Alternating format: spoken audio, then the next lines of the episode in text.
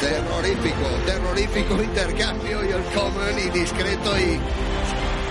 Magnifique Sublime. Quel échange le plus lourd depuis le début de ce match Schweizer drückt, da kommt das Komm jetzt Esto es Tenis a Flor de Piel, el podcast para los que viven el tenis.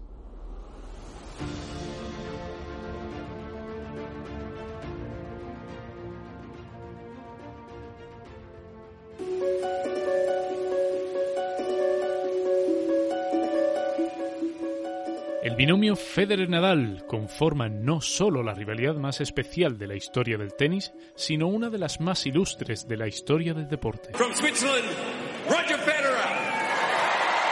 From Spain, Rafael Nadal.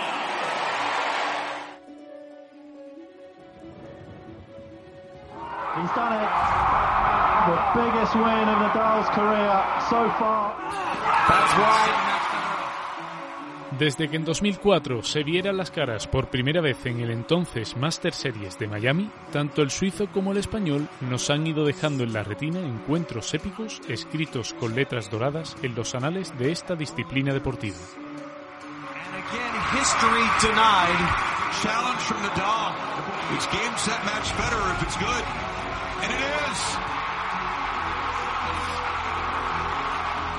En su particular lucha por la eternidad, el año 2009 supuso un punto de inflexión muy importante para ambos. En enero, Rafa lograba el único título en el Open de Australia de su carrera deportiva hasta la fecha.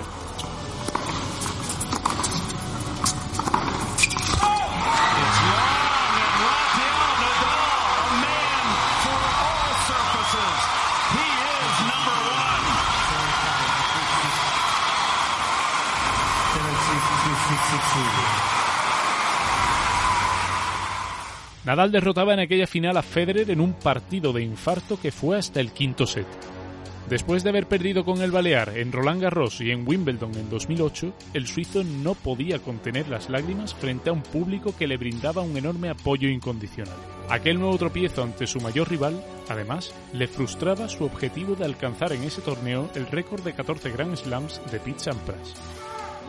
Gracias por el apoyo. Sois increíbles. Quizá lo intente de nuevo más tarde. Dios, esto me está matando. El llanto impedía a Roger articular su discurso.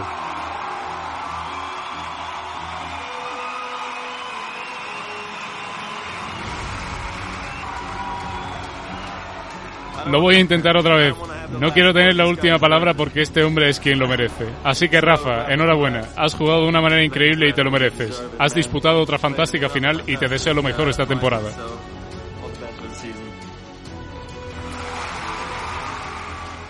Pero Federer no había dicho la última palabra. Llegaba el segundo Grand Slam del año, Roland Garros.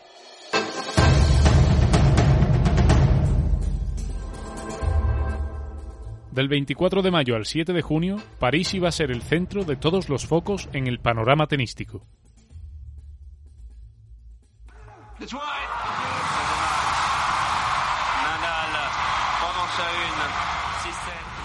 Los números de Nadal en la arcilla parisina eran incontestables.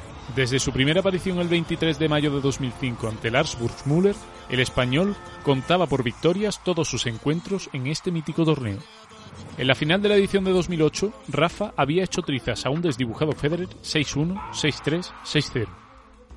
C'est dehors, c'est dehors. C'est Nadalissime. C'est vraiment ça. Tout au long de cette quinzaine, il y a eu lui et les.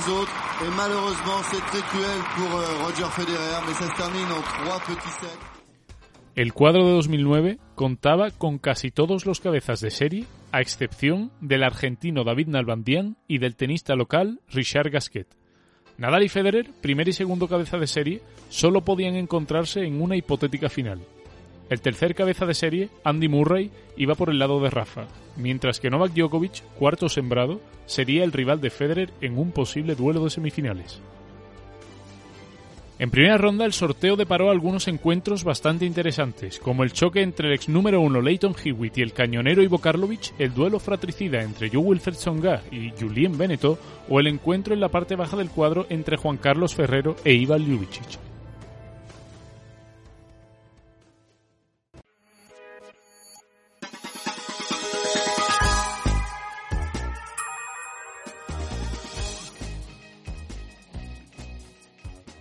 El debut de Nadal fue mucho más sufrido de lo que se esperaba ante un jugador de la quali, el brasileño Marcos Daniel, que ocupaba entonces la posición número 97 del ranking ATP. El encuentro concluyó 7-5, 6-4, 6-3 favorable al español, que llegó a estar break abajo en la segunda manga y que vio cómo su rival le arrebataba el saque en hasta tres ocasiones, una rotura en cada set. Federer, sin embargo, completó su partido de primera ronda sin apenas contratiempos ante el español Beto Martín.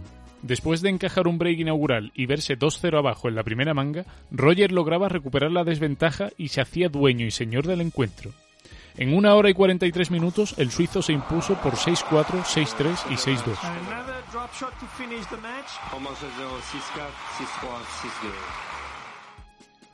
Murray avanzaba segunda ronda tras arrollar a Juan Ignacio Chela y Djokovic hacía lo propio tras la retirada de Nicolás Lapenti.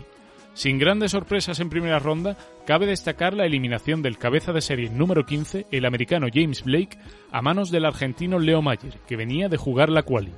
Blake no era precisamente jugador terrícola. Sus mayores logros en esta superficie se traducen en dos torneos 250, Houston 2008 y Estoril 2009. Rafa no encontraba oposición en el ruso Teimuraz Gabashvili, al que derrotaba por 6-1, 6-4 y 6-2. De esta manera, el Balear se convertía en el primer jugador de la historia en lograr 30 triunfos consecutivos en Roland Garros. En su encuentro de segunda ronda, Federer se topó con un correoso José Acasuso que desplegó un tenis ofensivo incomodísimo para el suizo, que tuvo que remar a contracorriente en el primer set para remontar un 4-2 adverso. El parcial se lo adjudicó finalmente el jugador helvético por 7-6, tras llevarse un tiebreak de infarto por 10-8 y salvando bolas de set.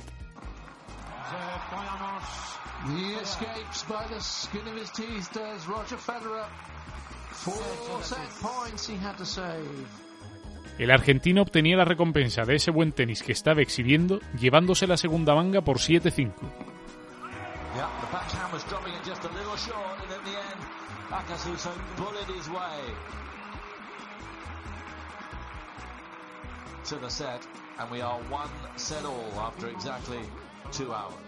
El tercer set fue una auténtica montaña rusa. Acasuso se colocaba 5-1 con doble break arriba, una ventaja casi insalvable para Roger. Sin embargo, y contra todo pronóstico, el tenista de Basilea logró recuperar las dos roturas de servicio y se terminó llevando el parcial en el tie break.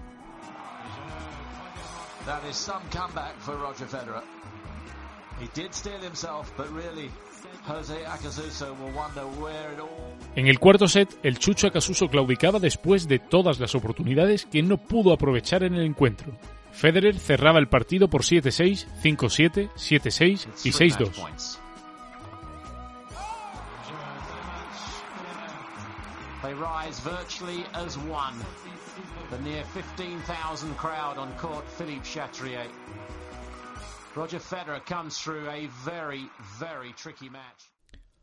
Federer no fue el único top 5 que lo pasó mal en segunda ronda. Murray también se vio en una complicada situación ante Potito Starace cuando después de ganar el primer set y ceder el segundo ante el buen hacer del italiano, tuvo una torcedura de tobillo que propició un 5-1 favorable a su rival. Sin embargo, una contundente reacción del escocés le permitió concatenar seis juegos consecutivos para poder cerrar la manga por 7-5 y cerrar el partido en el cuarto 6-3, 2-6, 7-5, 6-4. Djokovic, por su parte, avanzaba sin despeinarse tras dar buena cuenta del ucraniano Sergei Stajovski, 6-3, 6-4, 6-1, en un encuentro que tuvo que jugarse en dos días por falta de luz. La sorpresa en segunda ronda la dio Jocelyn Guana, entonces número 134, al derrotar a Marat Safin, vigésimo cabeza de serie y ex número uno del mundo. El partido se dirimió en algo más de cuatro horas y media por 7-6, 7-6, 4-6, 3-6 y 10-8. Aunque es cierto que a finales de 2009 Safin colgó la raqueta por una importante lesión de rodilla que le venía lastrando desde años atrás, no deja de ser llamativo que un jugador asiduo al circuito Challenger como Wana derrotara en Grand Slam a una ilustre figura del tenis como el ruso. Tercer partido de Rafa y en esta ocasión iba a ser Leighton Hewitt, ex número uno del mundo, quien iba a estar al otro lado de la red. Anteriormente se habían visto las caras en ocho ocasiones, con cuatro victorias para cada uno. Nadal se había impuesto al australiano en las tres citas en las que jugaron sobre tierra batida y esto ya nos hacía presagiar que el Balear tenía todas las papeletas para vencer.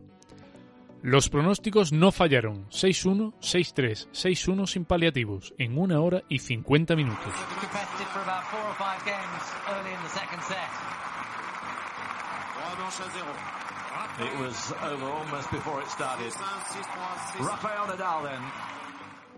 Por la parte baja del cuadro, Federer continuaba sembrando algunas dudas.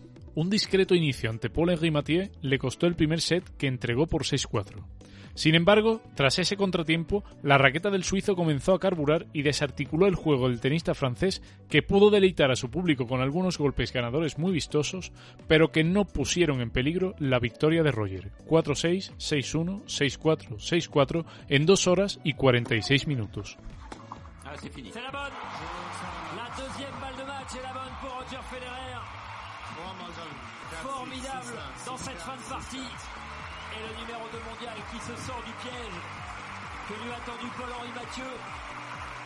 Mientras Murray pasaba ronda ante un Janko Tipsarevich que no pudo acabar el encuentro, Djokovic mordía el polvo ante un magistral Philip Kohlschreiber que sacando a pasear su revés de hemeroteca y jugando un tenis realmente sólido, le endosó al serbio un triple 6-4 que dejó al torneo sin su cuarto cabeza de serie.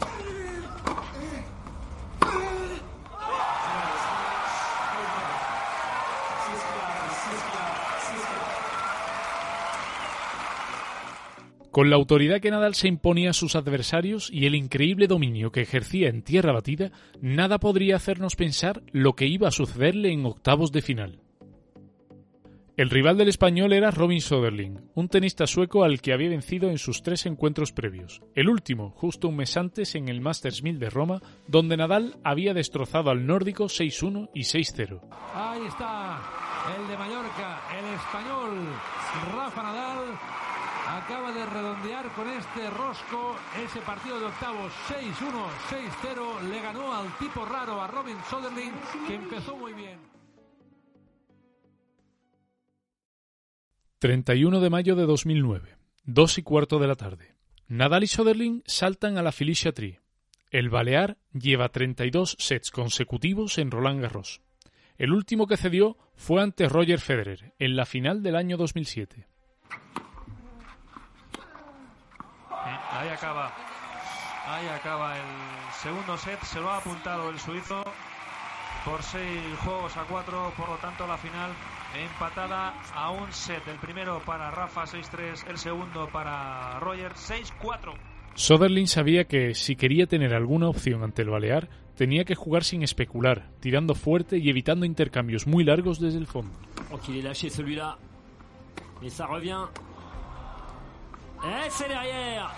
En el cuarto juego del partido, el sueco rompía el saque de Nadal y se ponía 3-1 arriba. Esas buenas sensaciones de Soderling se iban a materializar nuevamente con un segundo break en el octavo juego que le daba el set por 6 a 2. Tras un año y 355 días, Rafa volvía a entregar un parcial en Roland Garros.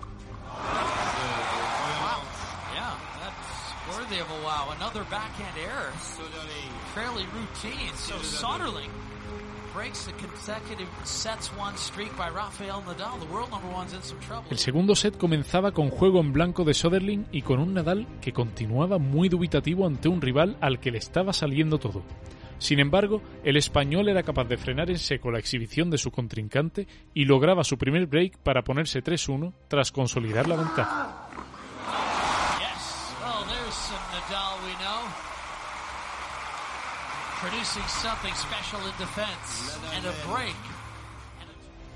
Cada juego se convertía en una lucha encarnizada de muchísima igualdad en la que el jugador al servicio se terminaba llevando el gato al agua. Nadal lograba mantener esa valiosa ventaja hasta que, con su saque, llegaba el momento de cerrar el set. Soderling lograba recuperar la ventaja perdida en el último momento y ponía cinco iguales en el luminoso. Nadal disponía de bola de break en el siguiente juego, pero el pupilo de Magnus Norman no daba su brazo a torcer y se colocaba 6-5 arriba. Rafa hacía lo propio a continuación y forzaba un desempate en el que pasó por encima de su rival, doblegándole por un holgado 7-2.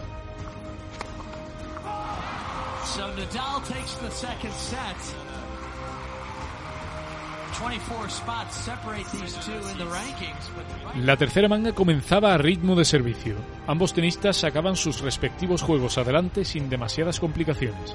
Sin embargo, en el séptimo juego, Soderling pisaba el acelerador y obtenía un valioso break que ponía contra las cuerdas al español.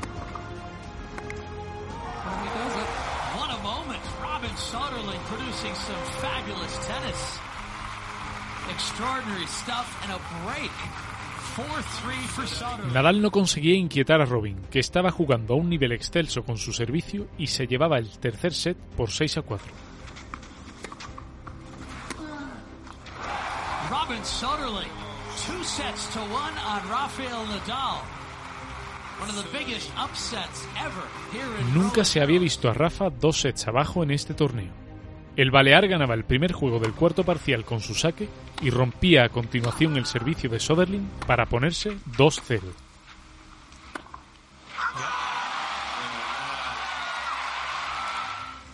Sin embargo, el sueco contestaba inmediatamente, recuperando la ventaja perdida con un contrabreak en blanco.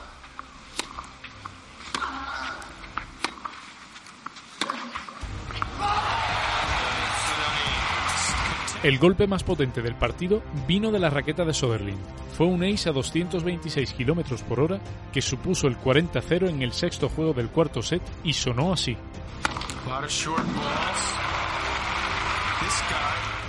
Ambos jugadores mantenían el pulso y no concedían opciones de rotura. En esta dinámica, la cuarta manga llegó al tiebreak.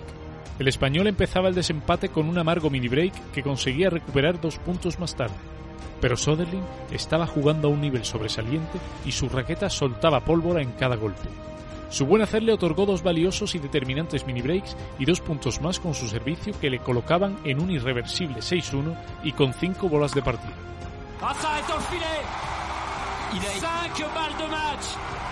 Rafa salvaba la primera sacando a Soderling de pista y cambiando con su derecha con toda la pista abierta.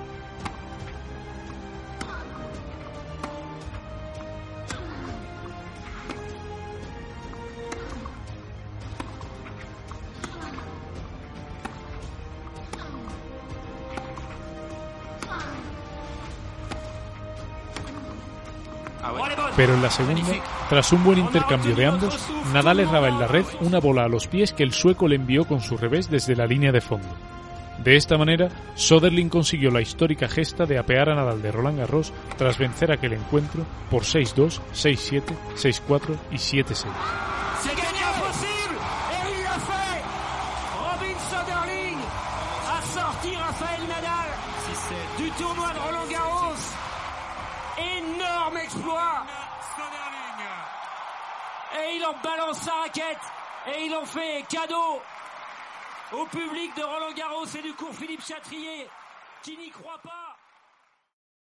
Aunque aquella derrota de Nadal fue una sorpresa para muchos, el propio Rafa dijo tras el partido en rueda de prensa que Soderling no le había sorprendido en absoluto y en un gesto de autocrítica que su tenis tampoco había sido nada bueno. No, no, no. No, no, la verdad que él no me ha sorprendido porque sé cómo juega y lo peligroso que puede ser. Pero yo hoy no he jugado mi mejor tenis. No he atacado en ningún momento, eh, he jugado muy corto y se lo he puesto muy fácil para que él juegue a ese nivel. Cuando un jugador juega mal, debe perder. Eso es lo que ha sucedido hoy. Debo aceptar con la misma calma cuando gano y cuando pierdo. Después de cuatro años, he perdido aquí y la temporada continúa. La derrota de Nadal, que había dominado el slam parisino en los últimos cuatro años, otorgaba una oportunidad de oro a Federer de quitarse esa lacerante espina de tres finales perdidas en 2006, 2007 y 2008. No obstante, todavía debía ganar cuatro partidos más si quería llevarse la ansiada Copa de los Mosqueteros. Un día después de la eliminación de Nadal, el suizo afrontaba un encuentro nada sencillo ante el veterano Tommy Haas. Sin contar con los walkover de Haas en Wimbledon 2007 e Indian Wells 2008, ambos jugadores se habían enfrentado en 10 ocasiones, con 8 victorias para Roger y 2 para Tommy. No obstante, era el primer duelo entre ellos sobre tierra batida. Si ya había sufrido ante Akasuso y Mathieu en las rondas anteriores, frente a Haas iba a protagonizar una resurrección épica que iba a suponer un punto de inflexión no solo en el desarrollo del torneo, sino en la historia del tenis. Resulta sorprendente la manera en la que el suizo comenzó el partido, ya que cerró todos los juegos del primer set con su servicio en blanco y terminó cediendo la manga en el tiebreak por 7-4. Nadal beaten middle Sunday. Federer second Monday. After 47 minutes, Haas takes the opening set 7-6. It'll be David and Fru next. En la segunda manga llegaban los breaks, Federer golpeaba primero y consolidaba, poniendo 3-1 en el marcador.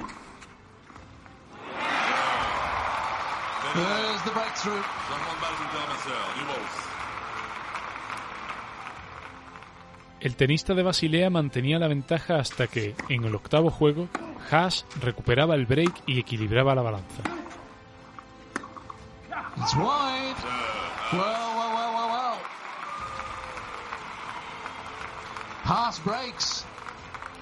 La igualdad se mantuvo hasta el duodécimo juego, cuando Roger buscaba con su servicio forzar un nuevo desempate.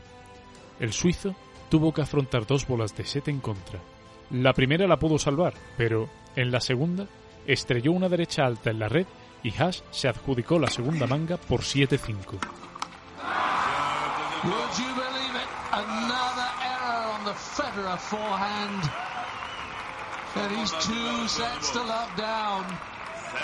La oportunidad histórica que Federer tenía de llevarse Roland Garros por primera vez se diluía por momentos. La ventaja era demasiado grande ante un rival que había sido número dos del mundo y que disponía de una variedad de recursos extraordinaria. Haas no quitaba el pie del acelerador y Federer aguantaba el tirón durante los primeros juegos del tercer set. De esta forma, llegamos al punto de inflexión del partido y del torneo. Con 4-3 en el marcador favorable a Haas, Federer tiene que afrontar una bola de break que, de perderla, el alemán tendría opción de llevarse el partido a continuación con su saque. Federer falla el primero. Situación de máxima tensión, porque una doble falta o un segundo saque demasiado conservador son opciones poco recomendables y el margen de error es nulo. Segundo saque sobre el revés de Haas, el alemán resta muy por detrás de la línea de fondo un revés cruzado y a Federer le da tiempo a invertirse de derecha y a jugar un golpe ganador a la línea. A partir de ese punto, los papeles se invirtieron y Roger comenzó a jugar mucho más suelto. Haas, por su parte, se adentró en un mar de dudas y entregó su saque en un juego calamitoso en el que cometió su primera doble falta del partido y falló una volea sencilla.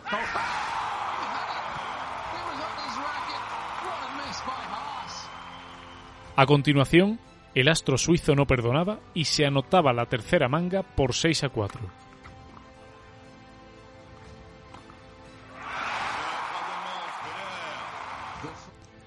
Haas estaba completamente desubicado tras haber dejado vivo a Federer. El suizo, por su parte, se había reencontrado con su tenis. La conjugación de ambos factores dio como resultado una auténtica carnicería suiza en el cuarto set. 6-0 para Roger en un abrir y cerrar de ojos. Tras haber cedido la friolera de nueve juegos consecutivos, Haas comenzaba la manga definitiva ganando su saque en blanco. Ambos jugadores defendían su servicio con uñas y dientes hasta que, en el quinto juego, Federer se ponía por delante en el marcador por primera vez en el partido. El suizo había roto nuevamente el saque de Haas.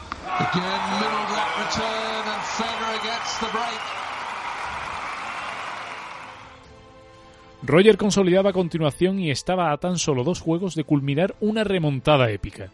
Su rival estaba completamente desdibujado en pista y volvía a entregar su servicio, esta vez en blanco, para dejar a Federer con 5-2 y saque para cerrar el encuentro.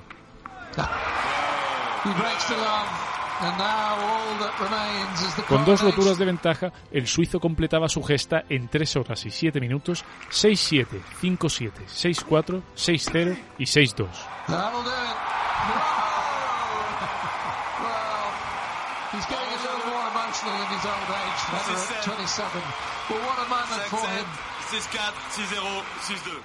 La resurrección de Federer le había permitido meterse en la segunda semana del torneo parisino y alcanzaba así los cuartos de final. Junto a él, Soderling, Davidenko, Murray, Fernando González, Del Potro, Robredo y el próximo rival de Roger, el francés Gael Monfils, habían sido los supervivientes de una primera semana de torneo llena de sorpresas. Sin embargo, con la eliminación de Nadal todos los focos estaban puestos en el suizo, finalista en las tres últimas ediciones.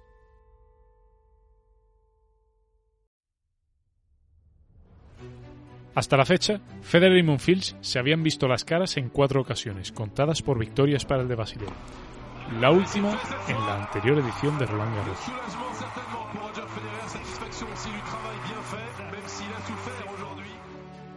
Al contrario de lo sucedido en el partido previo ante Haas, Federer jugó mucho más liberado ante un rival físicamente prodigioso. El primer set tenía que resolverse en el desempate, debido a la solidez al servicio de ambos jugadores. El suizo se anotaba el desempate por 8-6, cerrando la manga con un buen punto en la red. Con el primer set amarrado, el suizo comenzó a gustarse y desplegó un tenis de altísimo nivel que Monfils no supo contrarrestar y que dio como resultado un holgado 6-2 en el segundo set.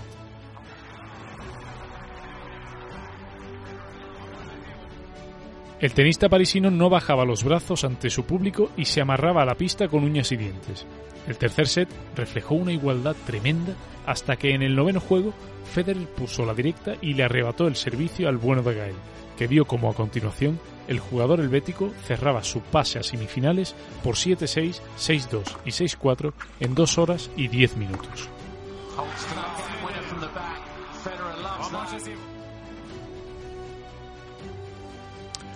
El rival de Federer en la antesala de la gran final sería Juan Martín del Potro, que eliminó a Robredo en tres sets 6-3, 6-4 y 6-2.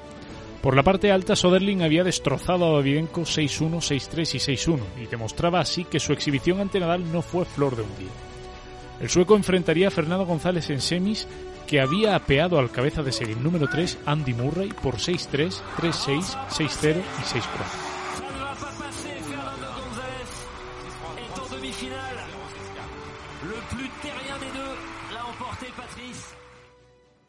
En cinco ocasiones se habían visto las caras Federer y del Potro. La Torre de Tandil no había podido rascar siquiera un set en esos cinco enfrentamientos. Sin embargo, era la primera vez en su carrera que el argentino llegaba a semifinales en un torneo de Grand Slam. Y eso no era casualidad.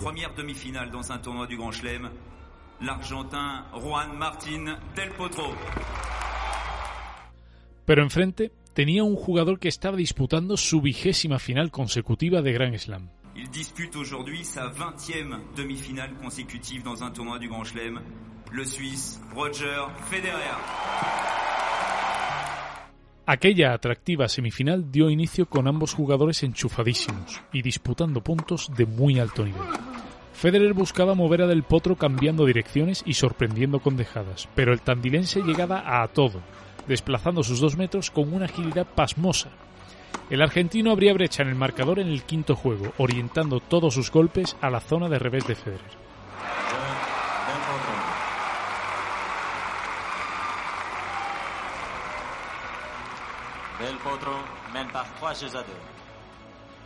Los ataques continuos de Del Potro, tanto con su derecha como con su revés, impedían a Federer hacer su juego. El suizo no encontraba la fórmula para poder neutralizar los cañonazos de un Juan Martín que se terminaba llevando el primer set por 6-3 tras arrebatarle por segunda vez el saque a Federer en el noveno juego.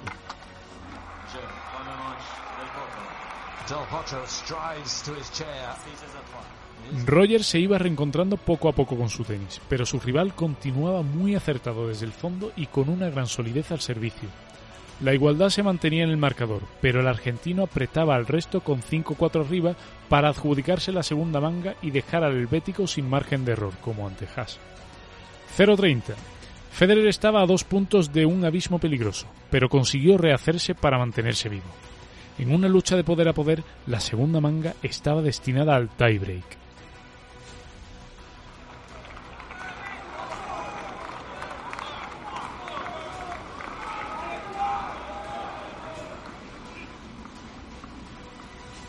Después de haberlo tenido tan cerca y no haber cerrado, a Del Potro le entraban dudas si encajaba un mini break en el primer punto del desempate que el público celebraba con júbilo.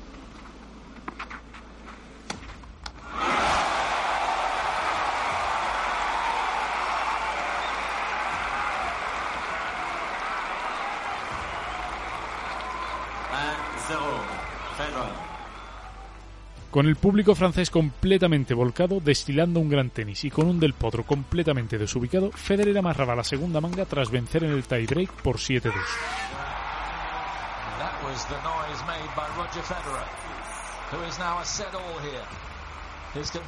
Poco le iba a durar la alegría al cabeza de serie número 2, que veía cómo el tandilense le arrebataba el saque en el juego inaugural del tercer parcial.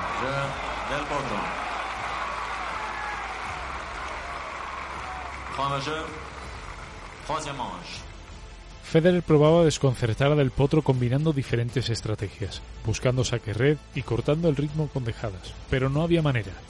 Lejos de recuperar la ventaja perdida, Roger volvía a entregar su saque en el séptimo juego, atosigado por la contundencia de Juan Martín, que cerraba el set por 6-2 y se colocaba a una manga de la final.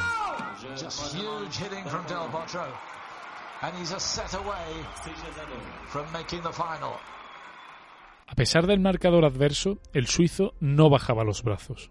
Una final de Roland Garros sin Nadal al otro lado de la red era un premio demasiado suculento como para dejarlo ir. Federer empezaba a jugar un tenis más explosivo, se animaba en cada buen punto y con ello hacía las delicias de un público completamente a sus pies.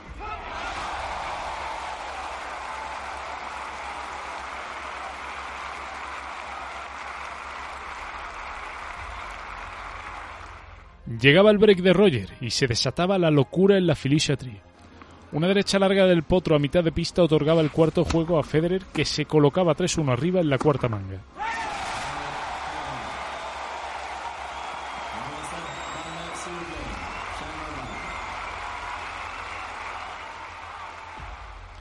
El argentino estaba completamente desconectado y Roger aprovechaba la coyuntura.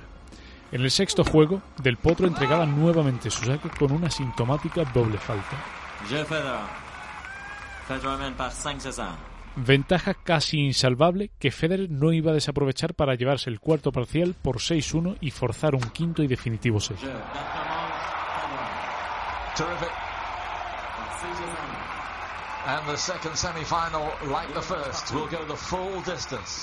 La torre de Tandil no recuperaba el pulso en el inicio de la quinta manga.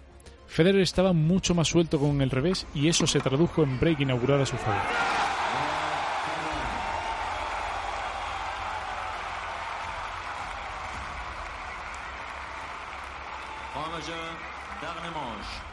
El expreso suizo flotaba por la pista y no daba la sensación de que Juan Martín pudiera inquietarle a estas alturas del encuentro. Sin embargo, Pasadas las tres horas de contienda, Del Potro comenzó a gustarse nuevamente y el partido alcanzaba un nivel de tenis estratosférico. Los intercambios se alargaban a pesar de que la velocidad de bola que ambos imprimían era asombrosa.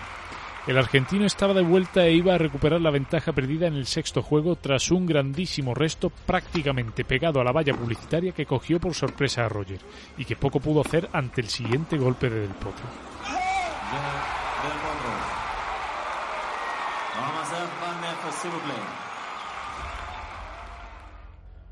Sin embargo, poco iba a durar el optimismo en la raqueta del argentino.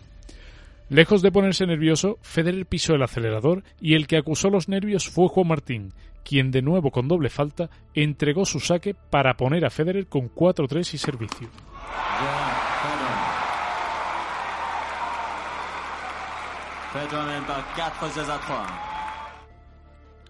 Rogers empleaba fondo para no perder esa ventaja crucial en los últimos instantes del encuentro y conseguía acceder a su cuarta final consecutiva de Roland Garros tras derrotar a Juan Martín del Potro por 3-6, 7-6, 2-6, 6-1 y 6-4.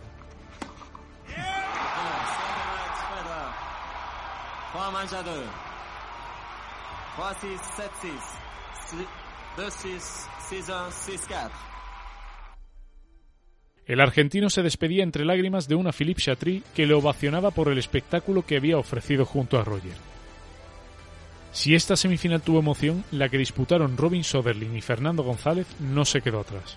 El chileno comenzó a remolque, ante la imposibilidad de encontrar resquicios en el tenis de su rival. Aunque el sueco se anotaba las dos primeras mangas, Feña supo adaptarse al juego ultraofensivo de Soderling y consiguió remontar la situación adversa y forzar una quinta manga, en la que llegó a ir 4-1 arriba. Sin embargo, el tenista nórdico concatenó cinco juegos consecutivos que le llevaron hasta la primera final de Grand Slam de su carrera deportiva. 11 años después, en una entrevista con José Luis Clerc, González hablaba sobre lo que sucedió en aquel partido y cómo se le fue de las manos la que habría sido su segunda final de Grand Slam. Iba 4-1 para mí, sacando él 15-30, yo tengo patente, grabado. Y, me queda una pelota eh, a mitad de cancha al revés, y yo dije voy a ir por un slice más porque estoy muy cagado. y, y fui bien profundo eh, me acuerdo de ese punto, fue demasiado, me paralizó. Porque en el momento que le pegué dije, no puedo ser tan cagón, pero la pelota pegó en la línea. Y como que dije, ¡ah! Y el tipo me saca un revés paralelo con la mano izquierda que la puso ahí, quedé paralizado. Y claro, saco 4-2, muy nervioso, dije aquí. Ahí te quebró. Aquí sí, me quebró pues, con cuatro mangazos fuertes yo dije, no quiero jugar con segundo saque porque tengo pánico a, hacer segundo saque porque me va a cagar a pelotazo. Y, claro, fue una decisión muy conservadora, no de mi estilo. Eh, dije, voy a jugar con mis tiros. Tres cuartos, primer saque, y vamos a jugar con mis tiros para poder tratar de mandar. Pero resulta que eh, me llegaron tan rápido esas bolas que me quebró en dos segundos y de ahí ganó su saque rápido y me puse cuatro iguales nuevamente y me quebró de nuevo y se acabó el partido en, fueron 15 minutos, no sé, 15, 20 minutos que, eh, claro, el partido cambió quizás en 5, pero, pero el haber estado 2 a 0 abajo, ponerse 2 set iguales, es un desgaste grande, para mí por lo menos, para algunos más, otros menos.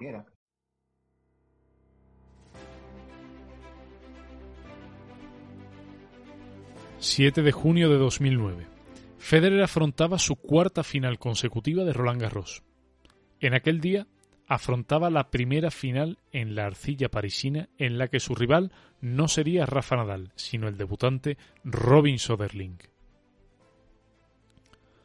Suizo y sueco se habían visto las caras en nueve enfrentamientos previos.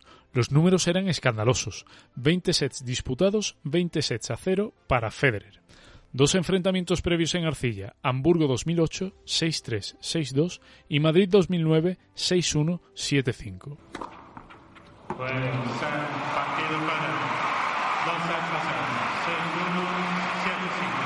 Sin embargo, cada partido de tenis es una historia completamente diferente, un capítulo totalmente nuevo que no guarda relación con el anterior. Soderling venía de dejarle la estacada a jugadores de la talla de Ferrer, Nadal, Davidenko o González, practicando un tenis excelso. El encuentro empezaba de la mejor manera posible para Federer, con un break inaugural que iba a consolidar en el juego siguiente para ponerse 2-0, cerrando con una dejada de ensueño.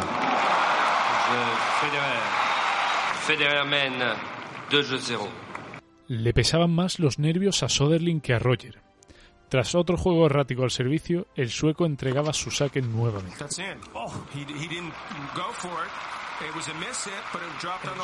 Se antojaba casi imposible que el tenista helvético pudiera perder una ventaja tan significativa y con una diferencia de nivel tan grande. En el quinto juego, Soderling levantaba un complicado 15-40, sumaba su primer game del partido y evitaba un nuevo break que habría significado a todas luces un rosco sin paliativos. El suizo no titubeaba y ponía en un abrir y cerrar de ojos el 5-1 en el luminoso. Hasta el momento solo había cedido un punto con su servicio. La diferencia de nivel entre ambos jugadores era abismal. Robin servía para permanecer vivo en el primer parcial, pero el expreso suizo no quería sorpresas y atacó desde el resto para cerrar el set inaugural por 6 a 1.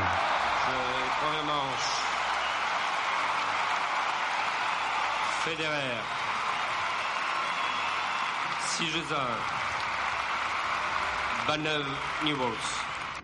Habían notificado riesgo de lluvia durante la final, pero de momento comenzaba la segunda manga con Federer sumando el primer juego con su saque. Soderling estaba jugando mucho más sólido en este segundo set y eso se notaba porque obtener un break ya no era tan sencillo para Roger. A pesar del incidente con un espontáneo indeseable del que no vamos a dar nombre, que intentó violentar al suizo, el segundo set continuó sin que ningún jugador pudiera tomar ventaja en el marcador. El tenista nórdico ya estaba sacando a pasear ese juego que le había traído hasta esta cita con la historia. A partir del 3-3 se comenzaron a ver los paraguas abriéndose en la grada, pero el partido continuaba. La solidez de ambos al servicio obligaba a deshacer la igualdad en el table.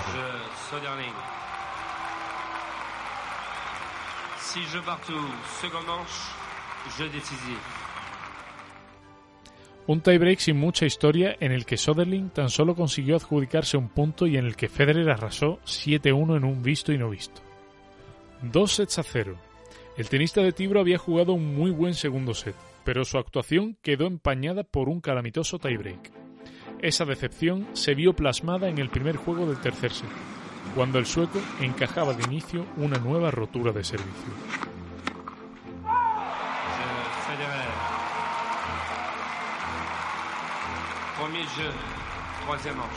Federer consolidaba el break sin problemas y Soderling empezaba a jugarse golpes mucho más agresivos.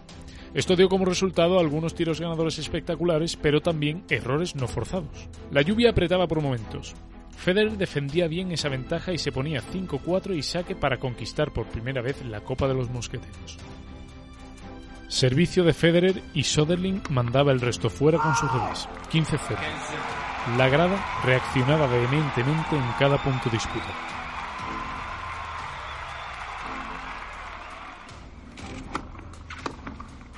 Quince iguales.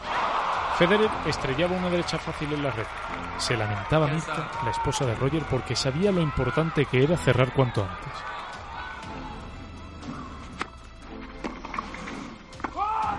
Federer conectaba un buen primero abierto y el resto de Soderling se marchaba por la línea de fondo.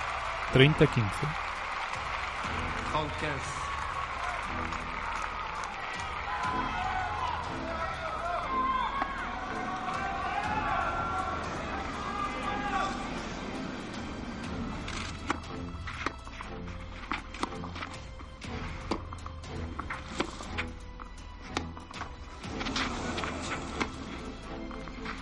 Tras un intenso intercambio, el suizo intenta cambiar con el revés paralelo, pero se le marcha.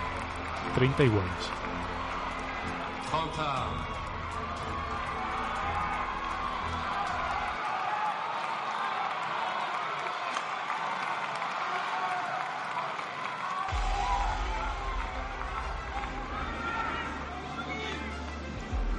Roger conectaba un buen primero y subía con todo, pero una volea de aproximación con su derecha se marchaba larga y concedía bola de break a Soderling en un momento muy delicado.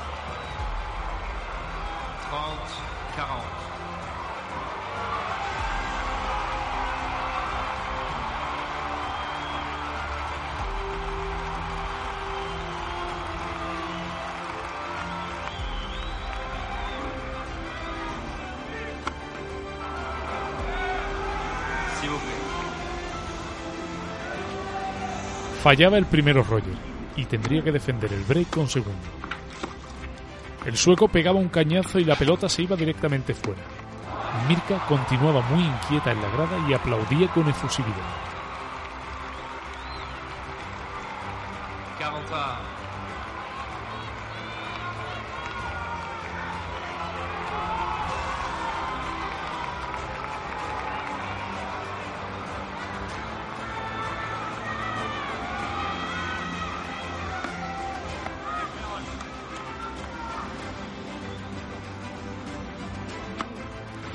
Buen primero de Roger y buen resto de Soderling con su derecha hacia el revés del suizo, que contestaba con un golpe extraordinario anulado hacia la zona abierta de la pista y sacaba al sueco de posición, situación que aprovechaba Roger para cerrar en la red con la volea y conseguía así su primera bola de campeonato.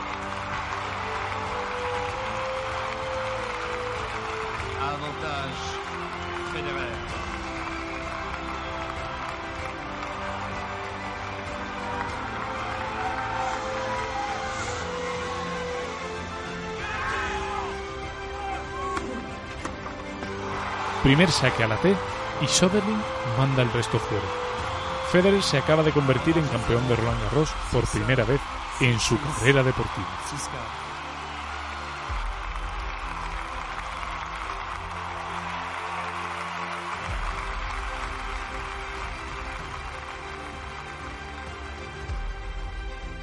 Así anunciaban al flamante ganador del torneo en la entrega de premios.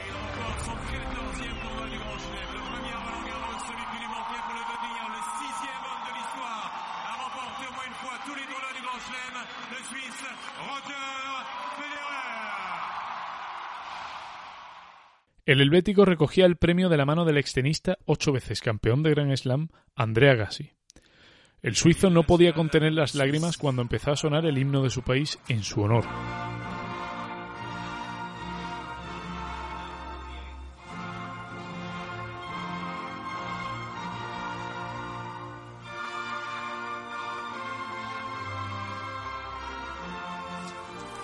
Al tiempo que sonaba la melodía, izaban también la bandera de la Cruz Blanca sobre el fondo rojo.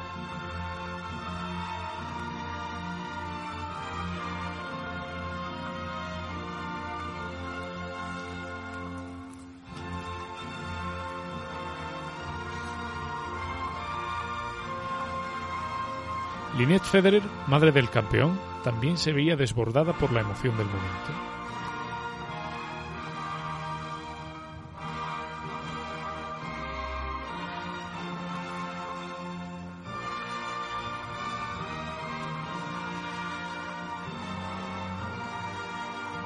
Mirka inmortalizaba aquella histórica escena con la cámara de su teléfono móvil.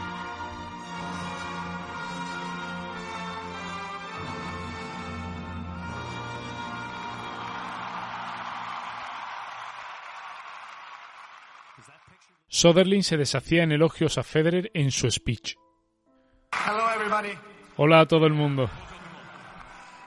Lo primero, Roger, muchas felicidades. Hoy me has dado una clase de cómo jugar al tenis.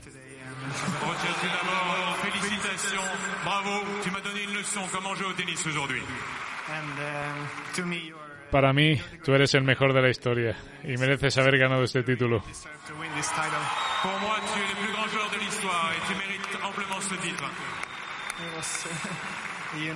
Ayer mi entrenador y yo estuvimos bromeando. Me has ganado nueve veces consecutivas antes de este partido.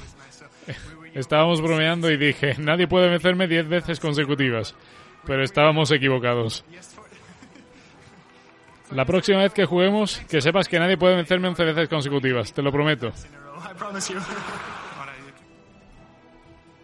Federer le reconoció su gran actuación durante las dos increíbles semanas que había tenido en París. Quiero darte mi enhorabuena por el increíble torneo que has hecho, derrotando a grandísimos jugadores por el camino. Es siempre difícil perder una final, pero es una sorpresa para todos la manera increíble en la que has llegado hasta aquí. Y esperemos que sigas así por muchos años más y que no se quede solo en estas dos semanas. Enhorabuena.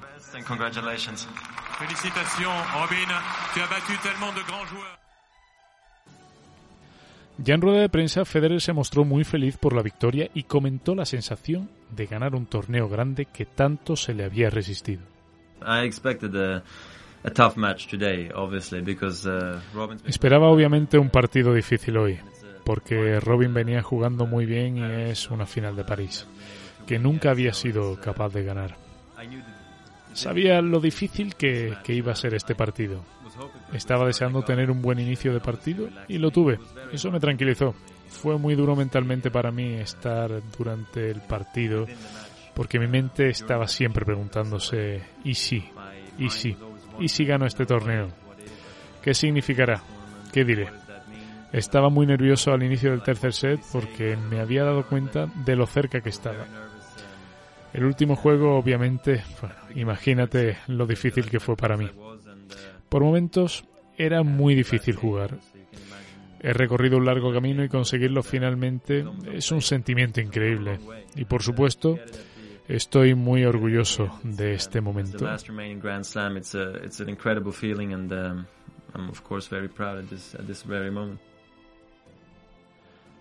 De esta manera, Roger Federer alcanzaba el entonces récord de Pete Sampras de 14 Grand Slams y se convertía en el segundo jugador de la era Open tras Andrea Gassi en lograr al menos un título en cada torneo de esta categoría.